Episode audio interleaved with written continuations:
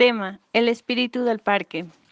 Érase una vez un parque lleno de niños, animales y árboles, en el cual todos los niños se divertían jugando entre ellos, hasta que un cierto día una noticia escalofriante llegó al mundo, el nacimiento de una enfermedad que se extinguió rápidamente por todos lados.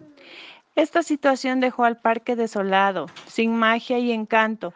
Ya no se escuchaban las risas de los niños, ya no se observaban los colores de alegría que lo distinguían. Se veía muy triste y desolado, hasta que un cierto día apareció un niño,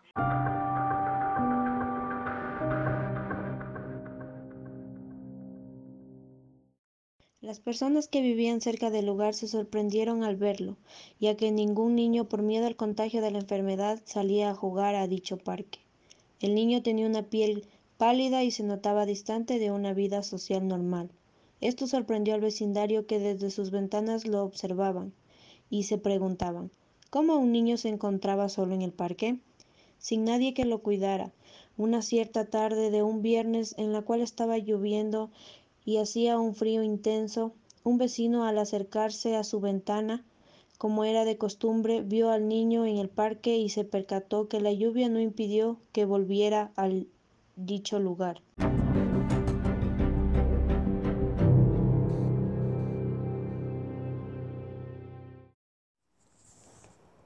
Pero al observador por un largo tiempo notó que el niño de un momento a otro desapareció. La mañana siguiente, cuando se escuchó la noticia de que ya no existía peligro alguno ante el contagio de la enfermedad, y los niños volvieron a darle nuevamente alegría y encanto al parque. El niño que antes aparecía solitario ya no estaba. Años después, corrió la noticia de que el niño era un espíritu que cuidaba a la vegetación de los animales que vivían en el parque.